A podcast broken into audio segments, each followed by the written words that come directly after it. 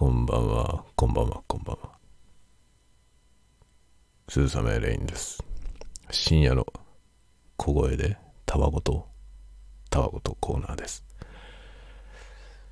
えっ、ー、とね、昨日だかの深夜のやつが、ちょっとね、録音レベルが高すぎて、音割れ気味だったんで、ちょっと気を使って、ちょっと気を使って録音レベルを設定しました。同じく Blue Yeti を使っております。深夜でございます。2月23日の夜中、まあ、24にもなりましたね。0時40分、あ ?20 分だ。20分ですね。という感じでございます。今日はね、夜、久しぶりにネットフリックス。ネットフリックスを見ておりました。ネットフリックスで、あのね、スポックのためにっていう邦題だったかな。邦題がスポックのためにだったかな。ミスタースポックですね。あの、ミスタースポックご存知ですか？スタートレック。スタートレックというね、アメリカの SF ドラマ。まあ SF ドラマ。SF と言っていいのか、あれはスペースオペラですかね。スペースオペラ。SF。まあ一応 SF か。そのね、ドラマですね。ドラマシリーズが、まあ後に劇場版になり、大ヒットをしたというね。まあ金字塔的作品ですね。もう1960年代からスタートして、脈々と 続いているね。その人気なシリーズでございますけれども、それに出てくるミスタースポック。あ、一番人気のキャラクター。このミスタースポックを演じたレナード・ニモイという俳優がですね、2015年に亡くなったんですね。で、その亡くなった後に、えー、彼を忍んで作られたコンテンツ。ネットフリックスのオリジナルコンテンツなのかなあの、まあ、あれですね、レナード・ニモイを忍んでミスタースポック、ミスタースポックというキャラクターを振り返るという、そういうようなね、あの、趣旨の、えー、映像作品を今日は見ておりました。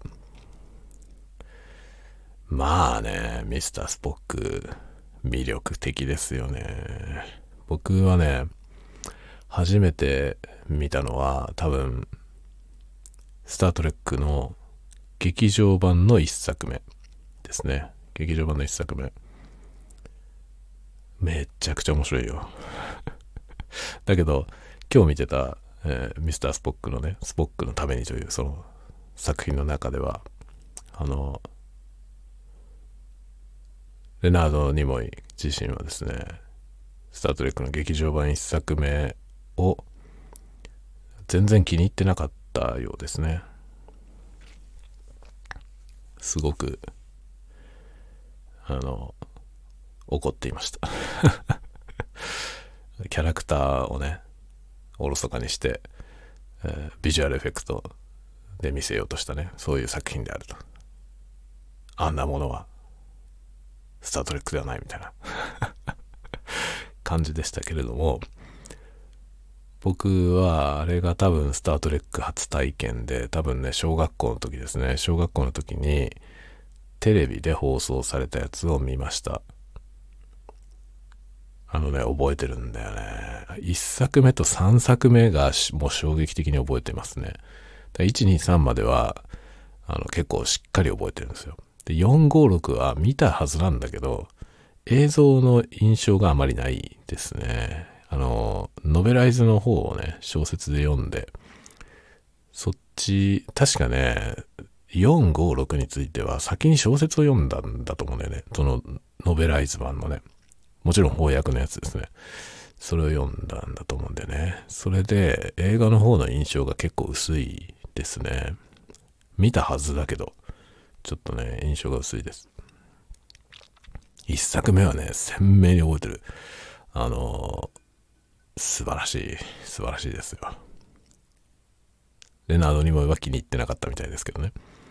で、確かに、そのね、彼の言ってることは一理あると思いますね。確かにドラマって意味でいくと薄いですね。一作目は。だけどね、あの、SF 的なセンスオブワンダーがね、あるわけよ。それがとても僕は印象に残ってて、小学生の僕にはね、ものすごく大きく響きましたね。で、やっぱりね、あの、恐るべきことなんですけど、僕は何の前提知識もなくスタートレックを見て、で、一発で、このね、ミスター・スポックというキャラクターに惹かれたわけですよね。小学生ですよ。ジャパンの小学生がね、見ても一発目で何の前提知識もなくミスター・スポックというキャラクターに惹かれるわけですよね。だからすごく魅力のあるキャラクターですよね。で、まあ、スタートレックでね、ミスター・スポックっていうのは主人公じゃないんですよ。主人公じゃないんだけど、一番人気ありますね。で、まあ、今日見ていたそのね、特番みたいな作品でも、あの、主人公のね、カーク船長、ジェームズ・ T・ カークという人を演じたウィリアム・シャトナーが出てきまして、えー、まあ、彼はですね、主人公を演じているのに一番人気を持ってかれたという ポジションなんですけど、まあそのポジション、立場としてのね、えー、感想を述べているシーンがありました。まあ、ウィリアム・シャトナー、そのね、レナードにもいなくなった時の、その、番組にウィリアム・シャトナーは出演してましたけど、その後、ほどなく彼も亡くなってしまいましたからね。もう、あの、今はね、もう、二人ともいらっしゃらないですけども。でもね、あの、今僕はですね、ちょうどね、あの、スター・トレックの一番最初のテレビシリーズ、1960年代のやつを、まあ、ネットフリックスで今配信されてるので、それをね、見てるんですよ。英語の勉強を兼ねて見ているので、あの、字字幕をね、表示しないで見てるんです。言語で見るっていうことの、まあトレーニングのために見てるんですけど、面白いんですよ。面白いんですよね。でね、それを見てて思ったんですけど、あの、レナード・ニモイっていう人は、老けてますね。最初のスター・トレックの時にすでにもう結構シワシワなんですよ。で、でもね、あの、カーク船長を演じているウィリアム・シャトナーは若いんですよ。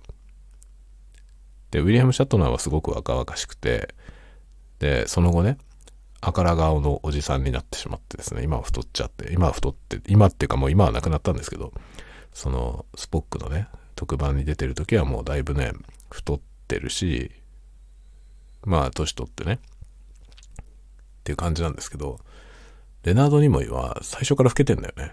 その一番最初のスタートレックの時点で結構おっさんなんですよ。あんまり若いイメージがないですね。で、まあ、彼は1931年生まれなので、30代ぐらいなはずなんですよ。スタートレックの最初の時ね。30代ぐらいのはずなんだけど、50くらいに見えます。最初から。なんか年齢不詳なんですよね。で、ミスター・スポックという人は宇宙人とのハーフ、宇宙人とのハーフで地球人じゃないんですよね。純血地球人じゃなくて、バルカンという星の民族とのハーフなんですよね。バルカン人と地球人のハーフ。という位置づけの人なんで、まあ人間、地球人ではないという扱いなんですよね。で、まあ年の取り方もちょっと違うという設定なので、それがね、かえって功を奏したというかね、ちょっと老けて見えるんですけど、最初が老けて見えるので、その後ね、彼だけ年を取らない感じなのよ。だから、カーク船長は回を重ねることにだんだん年を取っていく。まあ、貫禄、よく言えばね、貫禄がついていくという感じなんですけど、その横に立っているミスター・スポックは、あまり様子が変わらないんですよね。最初に登場した時から結構ね、もう90年代の映画まであんまり様子が変わらない。まあ、若干年は取ったかなという感じですけど、もともと年取って見えていたんで、まあ、50歳から60歳になったぐらいにしか見えないですよね。本当は30代の人が60代ぐらいになってるんですけど、あんまそんな風には見えないっていうね。面白いですね。で、まあそういう感じでね、そのスタートレックに思いを馳せて今日はね、レナード・ニモイの思い出を 思い出をみんなが語るっていうやつを、え、見ていました。まあ、僕はね、その後、まあ、スタートレックは6まで全部テレビで見たんですよね。テレビか、まあ、当時だとレンタルビデオかな。何で見たのかちょっと、え、全部は覚えてないんですけど、まあね、あの、明らかに覚えてるのは3作目までは全てテレビで見ました。1作目がね、まあ、スペースオペラ、スペースオペラの結構 SF、センスオブワンダーのある SF。で、僕は結構ね、それで衝撃を受けました、かなり。なんて面白いんだろうと思って。で、2がね、2はスペクタクルですね。スタートレック2。カーンの逆襲というね。まあ、カーンという悪者が出てきて、なんかね、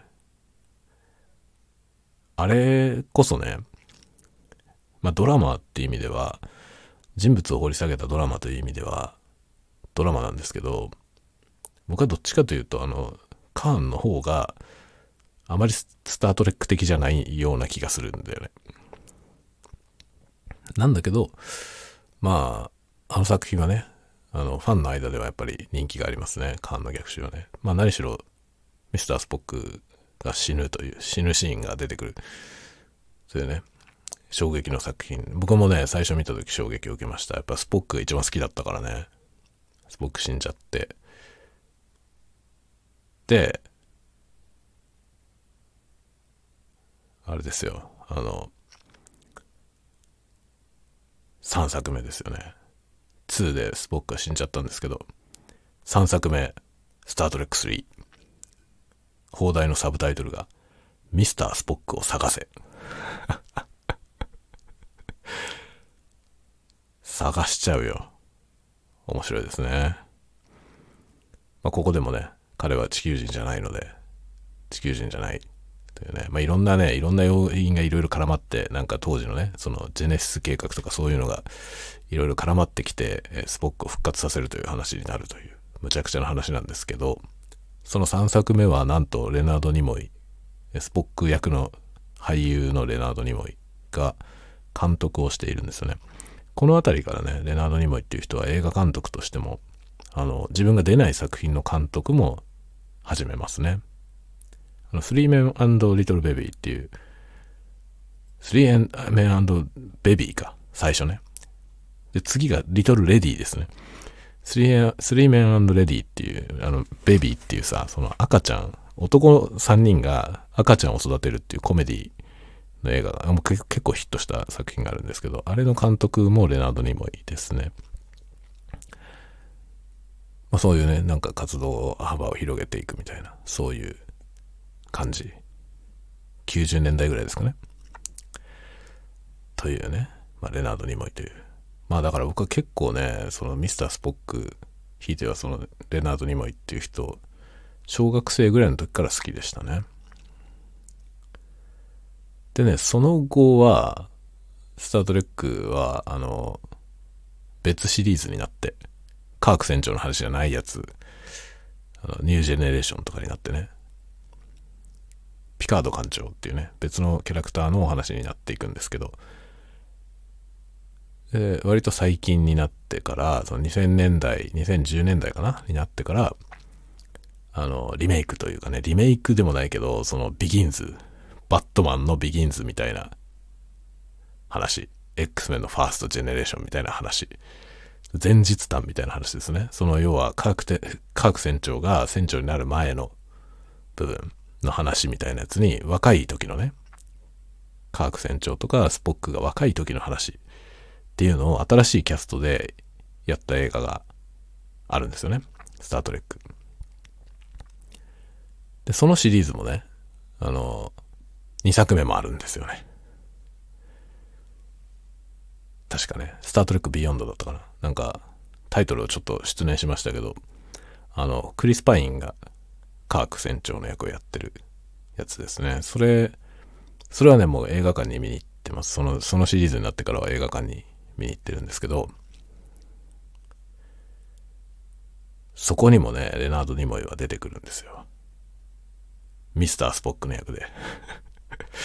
あの、別の世界線のミスター・スポックの役で出てきて、で、その映画の世界線のミスター・スポックを導くみたいなね。いい感じなんです。まあ、あの辺が多分あれですよね。あの、レナードにも映画出演の最後、最後の方じゃないですか。多分。だから結局、まあ、スポックと共に生きて、スポックとして人生を閉じたというかね。どんな気分だったですかね。ああいうキャラクター、自分の人格とほとんど多分同化してしまったキャラクター。レナード・ニモイはレマレナード・ニモイですけど、多分ミスター・スポックだよね。ほとんど。ほとんどミスター・スポックなんですよ、彼は。いろいろ葛藤はあったと思いますね。俳優としてはだってね、その、ハマり役っていうのは、多分、素晴らしいことですけど、でも俳優のキャリアを一気に狭めてしまうことになりますよね。あの、渥美清の寅さんと同じですよね。渥美清と寅さんっていうのもさ、もう同化してしまってるわけじゃない。まあ、渥美清は渥美清であって、寅さんは、その彼が演じたキャラクターに過ぎないけど、もうあまりにもね、一致しすぎてしまっていて、渥美清他の役できないという 状況になるじゃない。他の作品に出てきても、もう渥美清としてじゃなくて、トラ、トラさんにしか見えないというね。そういう感じになっちゃうので、他の役ができなくなってしまう。あまりにも一つがはまり役すぎて。ということがね、あり得るじゃないですか。で、結構それに対する葛藤もあったと思うんですよね。あの、確かね、レナードにも言はね、あの、I'm not Spock っていう本を書いてるんですよね。自分はスポックではないという本を書いてるたはずなんですよ。いろいろ葛藤もあったと思いますけど、まあ、最終的にはでも、彼と共に生きた、スポックと共に生きたっていう人生を誇りに思ってね、いたと思いますね。最後にやっぱりミスタースポックの役をやって、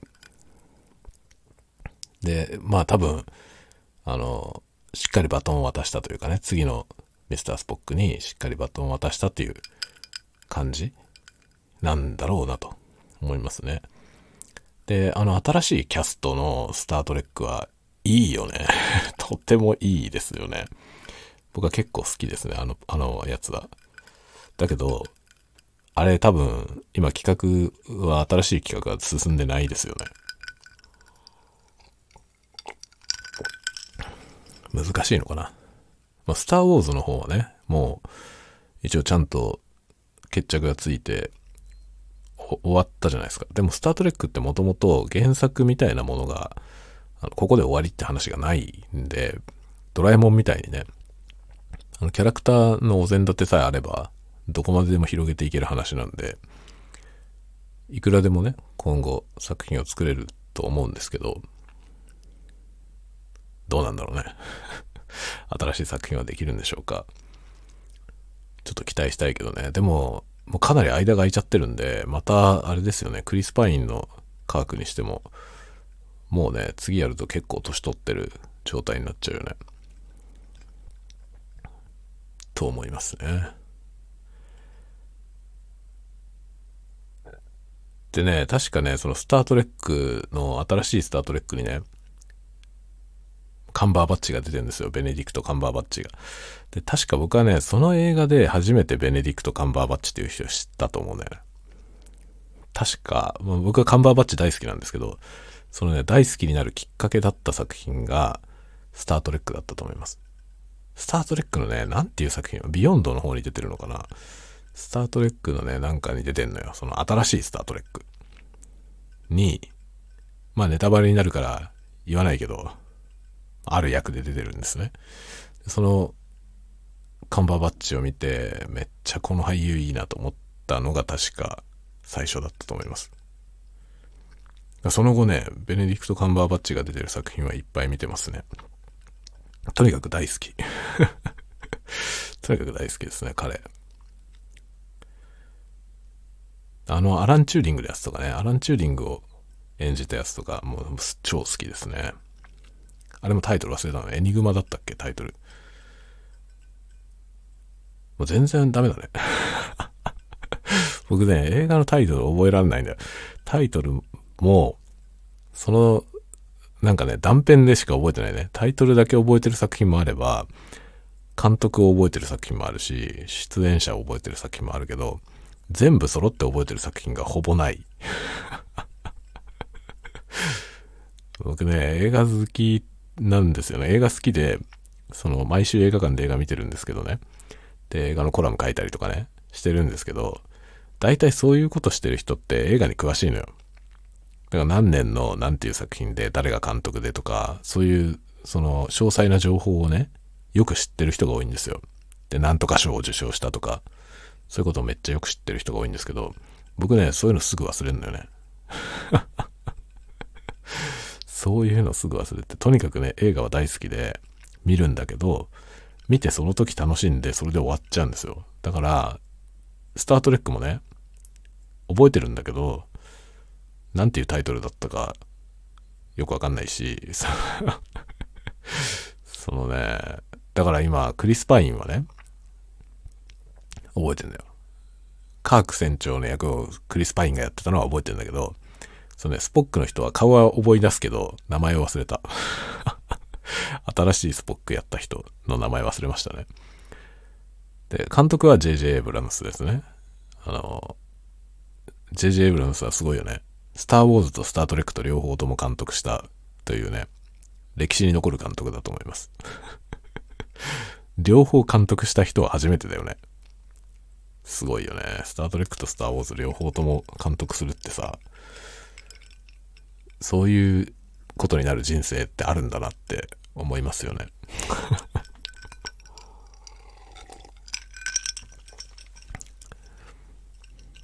すごい話だね。まあ今日はね、そんな感じでレナード・ニモイのお話を聞いていたところでございました。でね、レナード・ニモイ、まあレナード・ニモイの喋ってるシーンとかもね、もちろん出てくる。まあ、スポックのシーンも出てくるし、その後、その回想して喋って、もう結構おじいさんになってからのやつも出てくるんですけど、レナード・ニモイっていう人は声がいいですね。今更だけど。今更だけど、あの、スタートレックに出ている俳優の中でも、声がいいですね。と思いました。レナード・ニモイの声っていいなって思いましたね。確か日本でもね、帝人かなんかのコマーシャル出てたよね。コマーシャル出てた気がする。出演していたような気がするんですよね。定人のコマーシャル。なんか、あの人は本当にナレーションだけやってもとてもいいですね。声が良くて。というのをね、改めて感じました。今日はそんなようなね、ネットフリックスで 久しぶりにネットフリックスをつけたよ。でもやっぱりあの、あれですね、最近ね、YouTube、YouTube とか、ポッドキャストばっかり楽しんでいましたけど、あの、まあ、YouTube もね、YouTube はまあなんだろう、素人さん？素人さんって言うと失礼だけど、まあ、YouTuber のプロっていうのは、まあ、芸としては素人さんが多いですよね。あの、それが商売にはなってるかもしれないけど、叱るべきトレーニングを積んできているわけではない人が多い。で、まあ僕が見てる人は割とそういう人が多いんですけど、そういうのばっかり最近見てたんでね。あの、まあ、ポッドキャストとかもそうじゃない？ポッドキャストも、まあ、ポッドキャスターとしてね、あの、もうキャリアのある方のやつを聞いてますけど、でも、話すことのプロフェッショナルではないわけだよ。あの、まあ、プロフェッショナルっていうのは何、どう定義するかによるけどね、まあ、それで暮らしてんだからプロだよって話なんですけど、だけどそのナレーションだとか、そのそういうことをね専門に勉強してきた人ではないわけですよね。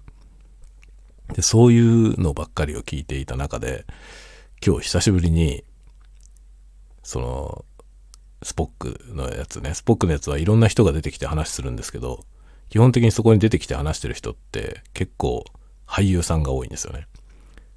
でそうすると俳優さんって声の出し方とか全然違ってめちゃめちゃいい声だな って思いましたね。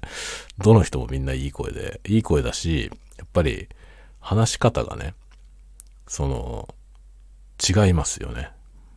俳優さんは。それをね、ちょっと痛感しました。だからまあ、ポッドキャストとかも声優さんがやってるやつとかあるんですよ。まあ、全然クオリティが違うんですよね。そのクオリティっていうのは、音質とかそういう話じゃなくても、そもそも話し方の、話す、話し方と声の出し方のクオリティが、まあ段違いですね。やっぱ声のプロだから、声優さんはね。全然違うなと思いますね。だからナレーションとかもね、プロフェッショナルでナレーションやってる方のナレーションって、すごいじゃない。語彙が終わってるけどさ、すごいじゃない。そのやっぱ存在感っていうかね、安心感というか、違いますよね。まあ、レナード・ニモイが喋ってるのを聞いて、本当にそう思いました。ああ、と思って、やっぱ違うんだな、俳優さんは。と思いましたね。声の良し悪しっていうのはさ、その、好みもあるし、も、もちろんね、その、生まれつきのものも結構あるでしょと思うんだけど、だけど発声法とか喋り方っていうのは後天的にトレーニングできるものですよね。そのね、後天的にトレーニングできる要素で全然違って聞こえると思うんですよね。同じ声でも。同じ声というか同じ声じゃないんだよ。そのね、声の出し方が違うと、その、音が変わるわけですよね。だから声っっていうのは持って生まれたもんだから、まあ、全然違う声に変えることは難しいと思いますけど、だけど声の出し方をちょっと変えるとね、そのなり方は全く変わるんですよね。だから声優さんとかっていうのはさ、もともともちろん、あの、いい声を持ってるっていうね、天性のものもあるけど、あれ後天的に鍛えて声の出し方をちゃんと学んでくるから、いい、いい声なんだよ。と思うんですよね、僕は。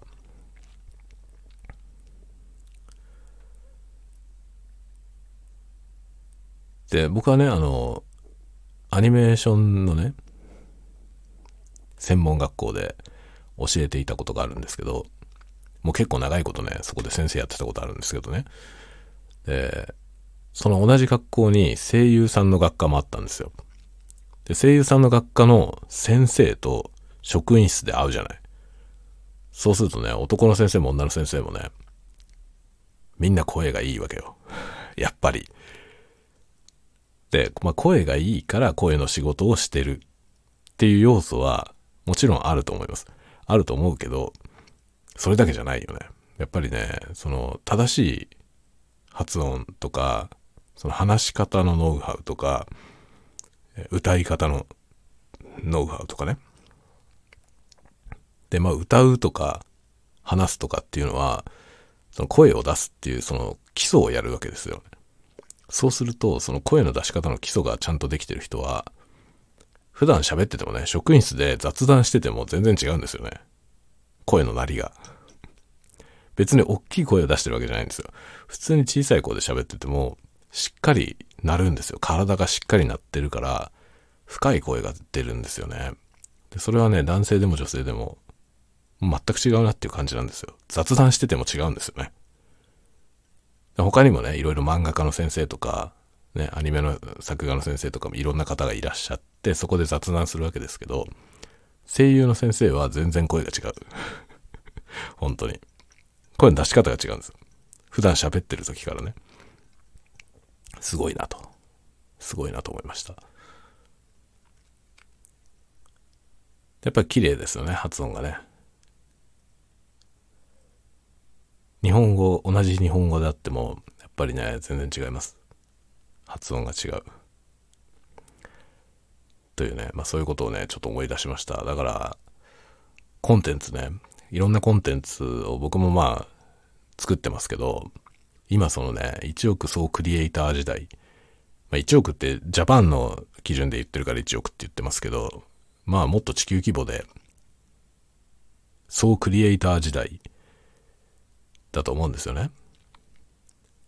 で、今後どんどんこのね、プロフェッショナルとそうじゃない人たちの境目っていうのがどんどん曖昧になると思うんですけど、そうなっていった時に、そのね、確かな技術、プロアマ問わず、プロアマアマ問わず、あの、基礎をちゃんと勉強してきている人の技っていうものがね、なんかより輝くんじゃないかなと、ちょっとね、思います。月並みですけどね。月並みですけど、なんかね、改めてそんなことをちょっと思いました、今日。その、レナード・ニモイを聞いてて。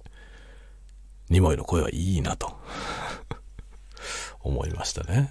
で、まあ、今日見てた作品は、レナード・ニモイ亡くなった後に作られてる作品で、あの、まあ、ニモイの部分は過去の映像から持ってきたものなんですけど、まあ、メインの部分はですね、彼の息子が喋ってるんですよね。で、やっぱ息子は全然その俳優とかじゃないから、あの、普通なんですよ。普通の、まあ、僕が普段聞いてるポッドキャストとあまり変わんない話し方ですね。それがやっぱりね、周りに出てくる俳優さんとかね、俳優さんが喋ると全然違う。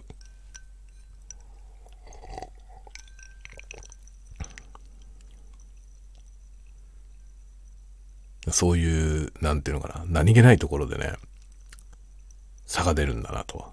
日頃ちゃんとやってるかどうかっていうところがね、価値を生むと思うんですよ。なるほどなと思いました。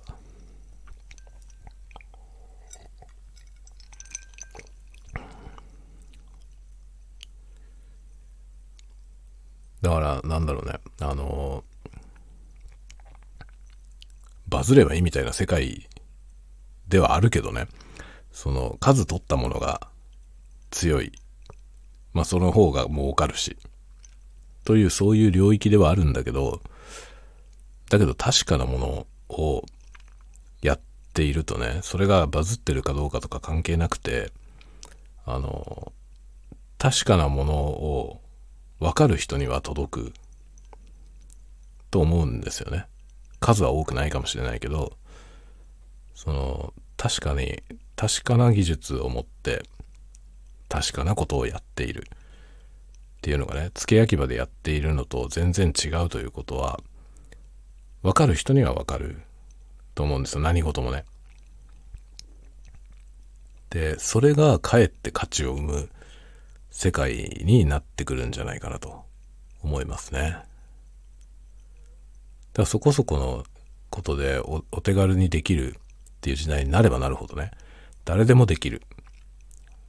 そこそこのことは誰にでもできるっていう風になってきた時に、そのじっくりとね、鍛錬を積んで何かを磨いている人っていうのは、かえって価値が増すような気がするんですよ。だから誰にでもできるものにななれば、その、今までそれやってた人の価値がなくなるみたいなね。そういう危機感って多分、いろんな領域でまあ、AI に仕事を奪われるみたいな話、いろんなところであると思うんですけど、確かに、中途半端なものはどんどんね、淘汰されちゃうと思うんですよ。だからもともと中途半端だった人たちは、その、素人でも手軽にできるっていう人たちがどんどん参入してくることによって埋もれちゃうと思うんだよね。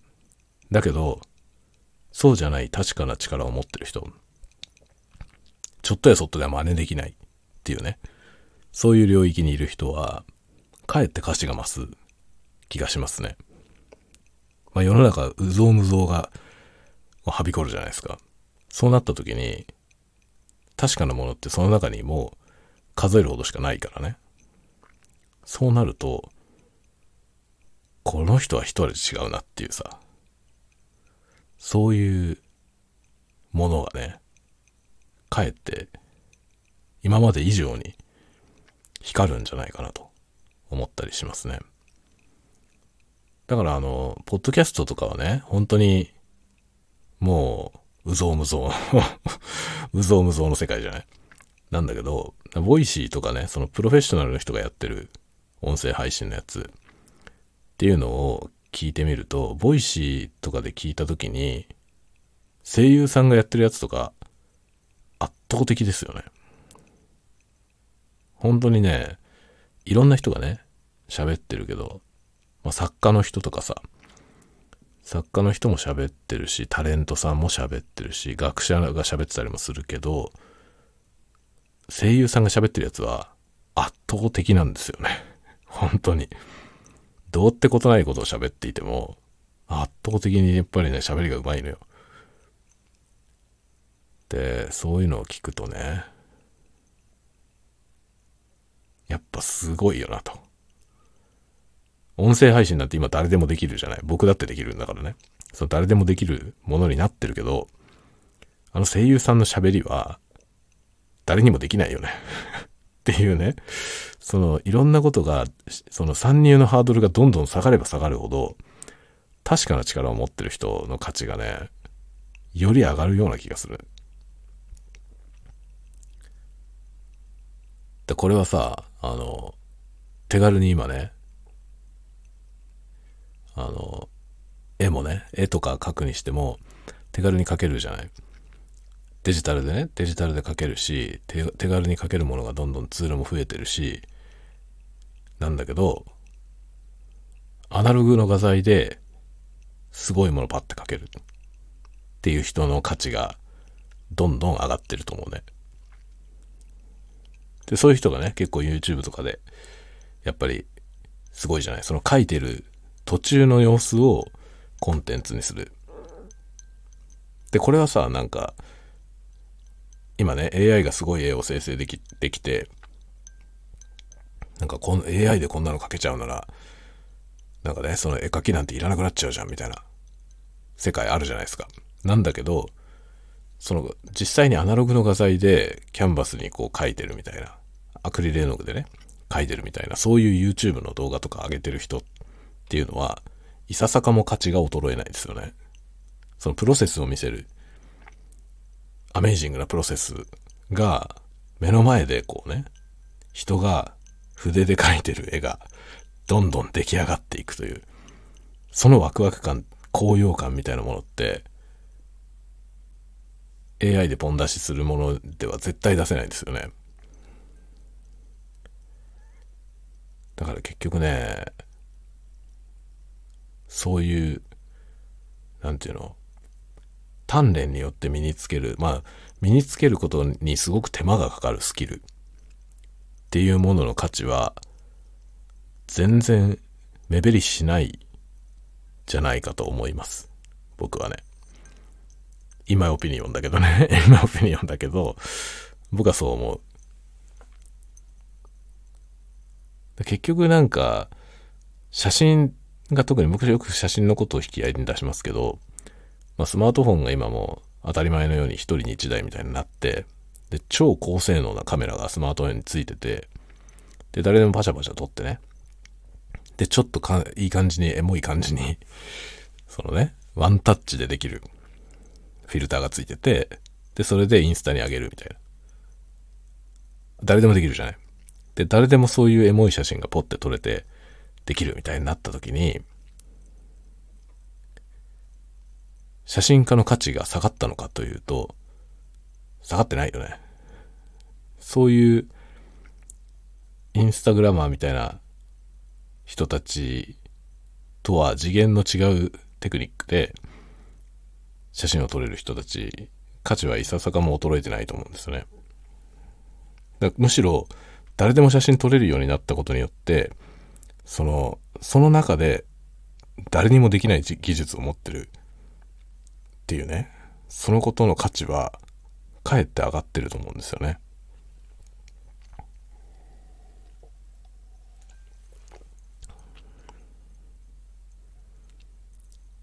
まあ、それが金になるかどうかということはまた別の問題だけどね。なんだけど、僕はね、価値は下がってないと。思っていますね。なんかレナード・ニモイの話から全然違うところに来ましたけどね。今日はスポックの話を見てたよと。そういう話でございました。いや、ほんとね、今、僕は英語の勉強をね、してる。まあでもこれからね、これからの世界で、ディープ L みたいなものもあるし、語学なんてね、別にやんなくても、自分で英語を話せる必要なんてねえんじゃねえのっていう時代は確かに来ているし、これからもっとそうなると思う。もっとそうなると思う中で、あえて僕は自分で喋りたいと思って今、勉強してるけど、これをやってみて分かったことは、自動翻訳は、まだまだ使い物にならないということですね。だから今ね、あの、YouTube で見てても、あの、まあ、僕今 ASMR やってるから、ASMR のね、あの、YouTube、YouTube やってる人の Twitter とか見てるんですけど、そういう人たちが、あの、ワールドワイド向けにね、英語でもコメントをツイートしてたりするんだけど、自動翻訳のやつは一発でわかりますね。あの、その人が本人がちゃんと英語わかってて、英語のコメントを書いてる人と、自動翻訳をコピペしてる人っていうのは、書いてある文面見れば一発でわかります。というのが、勉強してみて分かったこと。あれ恥ずかしいね。ディープ L コピペしてるのってすぐわかる。それはなぜかというと、僕も DeepL を使ってみたことがあるから、DeepL に日本語入れて翻訳した時に、いつもね、そうじゃねえんだよってなって直してる部分があるのよ。で、それをそのまんま出してる人が結構いて、あ、これ DeepL やったなってすぐわかりますね。だから結局、ああいうものがね、便利な翻訳ツールがどんどん出てきて、今更別に英語なんて勉強しなくても自動翻訳でね。だって字幕もね、日本語の字幕入れといたら勝手に英語にしてくれるんですよ。だから、英語字幕もありますみたいなできるでしょ。だけど、あれ間違ってんだよ。あの英語字幕間違ってんの。だから僕自分で字幕つけるときは英語の字幕をつけるようにしたんですよね。自分で翻訳した英語の字幕を。それは僕が言いたいことを意図した通りに伝えるための英語にする。だから喋ってることの直訳じゃなくて、僕が伝えたいことを英語で書くようにしてるんですよね。喋ってることの直訳じゃなくてね。っていう風にしてます。そうしないと伝わらないんだよね。直訳だと。ニュアンスが違うから。で、それがね、自動翻訳が、こう、便利になればなるほど、それを使う人が増えて、そしてその自動翻訳が微妙に間違っているから、間違ったものを使ってる人が増えるんですよ。そうすると正しく分かってる人の価値は上がるんだよね。まだまだだからね、語学スキルはオワコンになりません。僕はそれを実感した。なんかね、やってみて実感しました。だから今僕がやってる、自分がやってることね、一生懸命勉強してるけど、これ全然無駄じゃないと思ってます。そんなの別に自動翻訳でできるから、いらねえんじゃねっていう意見もあるし、それは一理あると思う。一理あると思うけど、違うね、全然。全然違うし、あの、やっぱりね、何が面白いって、そのね、文化なんだよね。前にもちょっと言ったけど、言語は文化と紐づいていて、言語を学ぶってことは文化を学ぶことなんですよね。それがね、実に面白くて、で、翻訳でコミュニケーションはできるかもしれないけど、その、上辺のね、上辺のコミュニケーション、意思伝達はできるかもしれないけど、結局、理解っていうところまで掘り下げようとすると、やっぱり語学を学ぶ、まあ語学を学ぶっていうのは、そこから発生していろんなことを学ぶってことなので、いろんなことを学んだ上でやっているコミュニケーションとはやっぱり深度が違うんですよ深さがね。っていうことをね改めて感じました。でまあ今日もねネットフリックスあの字幕なしでね、見てたんですけど、レナード・ニモイのやつもね。そうすると、もうね、日本語に翻訳しながら理解するんじゃないから、全然違うんですよね。その、理解度が。不思議なもんで、そのね、翻訳されたものを日本語で見た方が、その言葉としては理解できるはずじゃない。なんだけど、自分のまだ不足している語学力で、言語で聞いた方が、ちゃんとわかるんだよね。そのニュアンスの部分が。あ、こういうニュアンスで喋ってるんだなというのがね。それが、その、日本語に変換された状態で聞くと、日本語になってる文面は、より深く理解できるけど、そもそもその本人が言ってたニュアンスって翻訳した時点でなんか違うものになってるんですよね。そこがね、やっぱり言語を勉強するってことは、なんか大いに意味あるなって感じてますね。なんかね、最近ほんとそういうこと感じることが増えてきてて、あのね、泥臭いことをね、手間のかかることを、馬鹿正直にこう挑むっていうね。まあ、コスパの悪い方法ですよ。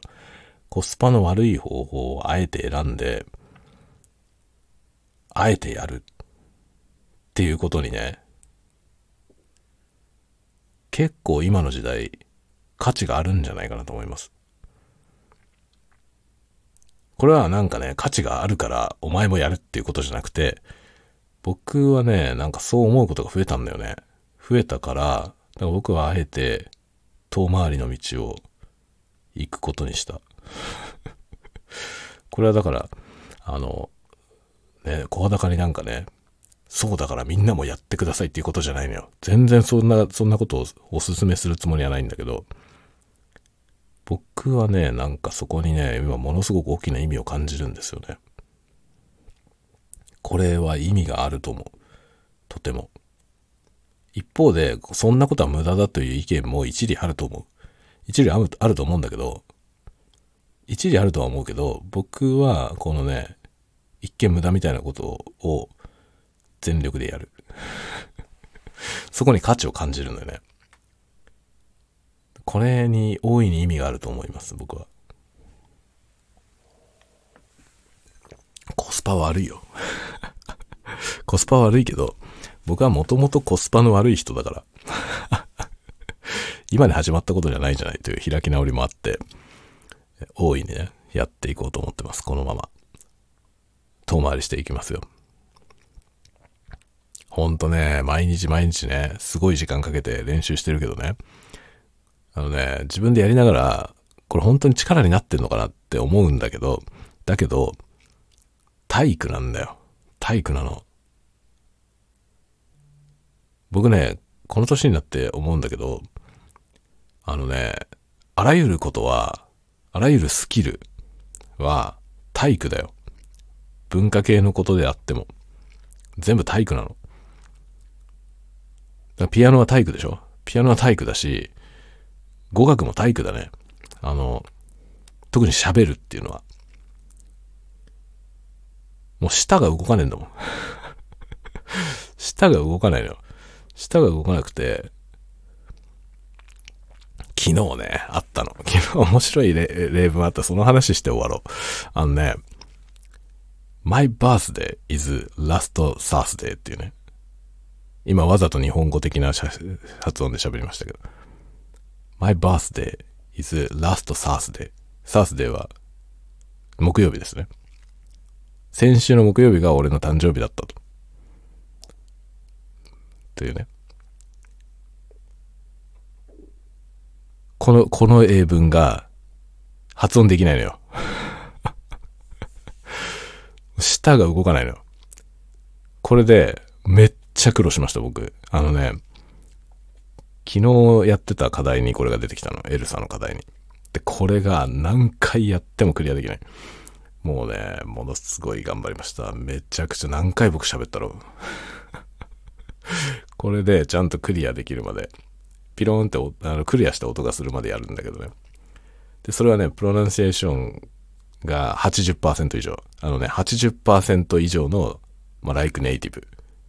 ネイティブに近い度合いがパーセントで出るんですけど、それ80%を超えると、80じゃダメなのよ。80%超えていくと、まあ、グリーンの文字になって、合格の音が鳴る。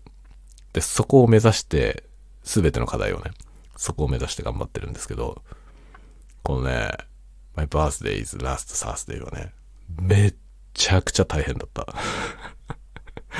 めっちゃくちゃ大変だった。あのね、S の音のずっとね、ずっと、TH のずっとね、がいろいろ出てくるわけ。くっそ難しくて もうね、で、R も出てくるでしょ ?R、R の後に、すがあって、birthday でしょ？で、last Thursday、Thursday, z day なんだよね。Thursday なんだよね。これが、スルスルってこう、ね、ネイティブのスピードでスルスルって喋んなきゃいけないでしょ？スルスルってやった時にもうブルブルブルブルってなるわけよこれはね、体育なのよ。ベロの体育なの。ベロを鍛えないといけないんですよ。要するに、行ったり来たり行ったり来たりするわけだよね。あっち行ったりこっち行ったり。で、自在にそれが目まぐるしくいけないと、発音できないんだよ。で、日本語にはこういう音がないから、日本人はその下の使い方をしたことがないんですよ。日本語だけ喋ってると。日本語の早口言葉みたいなのはね、いくらでもやってきたけど、で、日本語としては僕は別に滑舌が悪い方ではないと思うけど、だけど英語は下の使い方が全く違うから喋れないんだよ。それをね、でも不思議なもんで毎日毎日繰り返してやってるじゃない。そのいろんな課題をね。そしたらね、だんだんスキルが上がってくるの。だから体育なのよ。本当に。体育。全部体育。絵描きにも僕は絵を描くってことは体育だよって言ってます。でもね、絵を描くことって体育だよ、僕は別に絵の専門家じゃないけど、絵描きの子たちを教えてたから、絵を描くってことは体育だと思うよ。っ言ってね、まあ僕自身も自分はね、絵を教わったことあって、その線をね、ひたすら A3 の紙に横にずっとね、直線を引くみたいな、そういう練習を、まあ、死ぬほどやったのよ。体育なんだよ、だから。それは体育だよって話を学生たちにもしてたんだけど、あのね、叱るべき美術の先生、僕が結構尊敬している美術の先生、デッサンをね、他の学校で一緒にデッサンを、まあその先生はデッサンの先生として来てたんだけど、その先生と話してた時に、その人が、僕は全然ね、こんなこと僕が思ってることは一言も喋ってないんだけど、その先生が、絵を描くなんていうのは体育だからさって言ったのよ。それで僕その時にもう我が家を得たりと思って、ですよねみたいな。ですよね。僕もだからなんか絵を描くってことは体育だと思うよって学生に言ってたんですけど、やっぱそうですよねっていう話をして、そうしたらね、その先生もね、そうだよって言ってた。だから、運動部の子でね、運動部上がりの子で、絵なんて描いたことありませんみたいな子の方が、デッサン描けるようになるって言ってました。体の使い方が分かってる子に教えた方が早いって言ってました。だからずっとね、趣味でイラストを描いてたみたいな子が、デッサンが下手くそな子がいるんですよ。で、そういう子にいくら教えててもなかなかデッサン描けるようにならないんだけど、高校まで絵なんて描いたことありませんみたいな。で、ずっとバレーボール部にいましたみたいな。そういう子が来てね、入ってきて、で、その子にデッサンを教えたらすぐ描けるようになるみたいな。って言ってた先生が。だから体育だよって。だから体育会系で体を鍛えてきた人の方が絵描けるって言ってました。それは意外でしたね。それは意外だったけど、でも体育だよっていうのはその通り。楽器も体育だよ。僕は楽器はいっぱいやってきたんで、あの、楽器が体育だってことは実感してます。で、僕は運動神経は最悪なんだけど、運動神経は最悪なんだけど、楽器、楽器はずっとやってきたから、そのね、体育として、ひたすらものすごい時間練習しまくって、で、自分の、なんていうの、脳みそがさ、意識しなくても体が動くようになるわけですよ。体育の、語学も体育だし、音楽も体育、絵画も体育、芸術は全部体育だし、何もたかも全部、あらゆるスキルは体育だと思います。タイピングだってタイ体育だよね。タッチタイピングなんて体育でしょ、あれ。で、それを考えると、もう全部体育だよ。本当に。言葉を操るってことも体育ですよね。で、結局、その、喋るっていうスキルも、体育なんだよね。喋るのにはあまり体を使ってないイメージがあるけど、あのね、反復練習で身につけるっていう意味では体育なんですよね。結局だからその自分がなんかこういうふうにね、僕が今これで喋ってるたわごとみたいに、あの、何の計画性もなしにもう思いつくことを次から次にたただ喋るっていうこういうのって、その時に使うその語彙とか言い回しってあるじゃないですか。で、それは僕は別に何も、こう、なんていうのかな、不慣れな言葉をを使おうとは思わないわけでしょていうかそんなものいちいち考えてられないからね。次から次に適当なこと喋らなきゃいけないから。そうすると思いついてることを思いつくままに喋るんで、要は慣れてるワードしか出てこないんですよね。ボキャブラリーとかも自分の持ってるものがフルポテンシャル発揮されるわけじゃなくて、普段から使ってる言葉、馴染みのある言葉ばっかり出るわけですよ。そうすると、そのバリエーションを増やそうと思ったら、日頃から使う言葉を増やさないと増えないんですよね。でこういうランブルトークみたいなことをやる、やって、そこにいろんなトーク、その話題とか、ボキャブラリーが投入できる人っていうのは、それだけ日頃から、そのね、鍛錬を積んでるんですよね。体育なんだよ。だから、なんかこの、ただ喋るだけっていうのを、そのなかなかね、体育としては、普通は考えないと思うんですけど、だけど体育なんだよね。だからやらないとできないんですよね。つまりは。